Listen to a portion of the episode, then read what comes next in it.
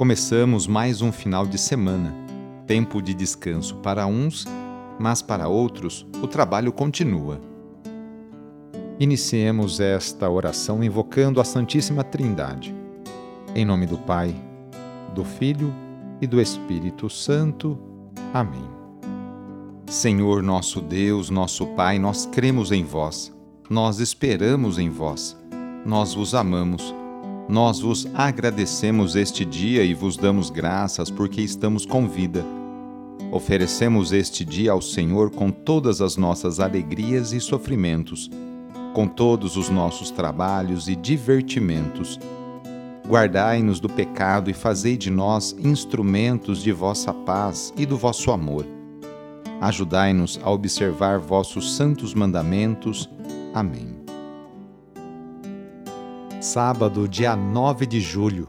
O trecho do evangelho de hoje é escrito por Mateus, capítulo 10, versículos de 24 a 33. Anúncio do Evangelho de Jesus Cristo segundo Mateus. Naquele tempo disse Jesus aos seus discípulos: O discípulo não está acima do mestre, nem o servo acima do seu senhor.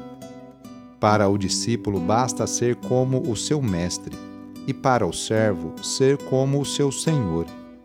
Se ao dono da casa eles chamaram de Beuzebu, quanto mais aos seus familiares não tenhais medo deles, pois nada há de encoberto que não seja revelado, e nada há de escondido que não seja conhecido. O que vos digo na escuridão, dizei-o à luz do dia. O que escutais ao pé do ouvido, proclamai-o sobre os telhados. Não tenhais medo daqueles que matam o corpo, mas não podem matar a alma. Pelo contrário, Temei aquele que pode destruir a alma e o corpo no inferno. Não se vendem dois pardais por algumas moedas? No entanto, nenhum deles cai no chão sem o consentimento do vosso Pai. Quanto a vós, até os cabelos da cabeça estão todos contados. Não tenhais medo, vós valeis mais do que muitos pardais. Portanto, todo aquele que se declarar a meu favor diante dos homens, também eu me declararei em favor dele diante do meu Pai que está nos céus. Aquele, porém, que me negar diante dos homens, também eu o negarei diante do meu Pai que está nos céus. Palavra da Salvação. Hoje a Igreja no mundo inteiro faz memória por Santa Madre Paulina. Seu nome de batismo é Amabile Lúcia. Ela nasceu no dia 16 de dezembro de 1865, na província de Trento, no norte da Itália. Ainda criança, mudou-se para o Brasil com a família, indo residir na cidade de Nova Trento, em Santa Catarina.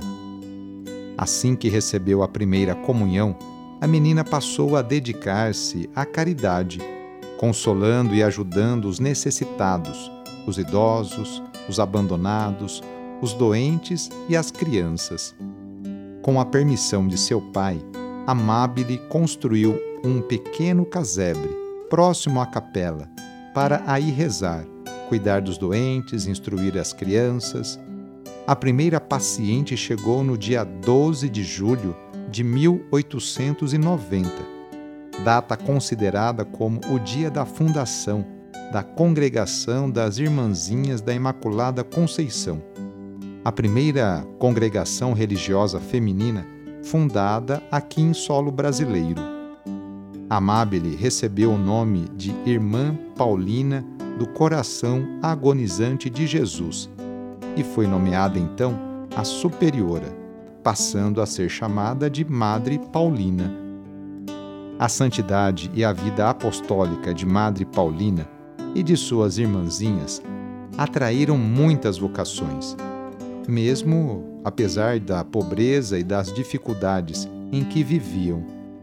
Além do cuidado dos doentes, das crianças órfãs, dos trabalhos na paróquia trabalhavam também numa pequena indústria de seda para prover o próprio sustento.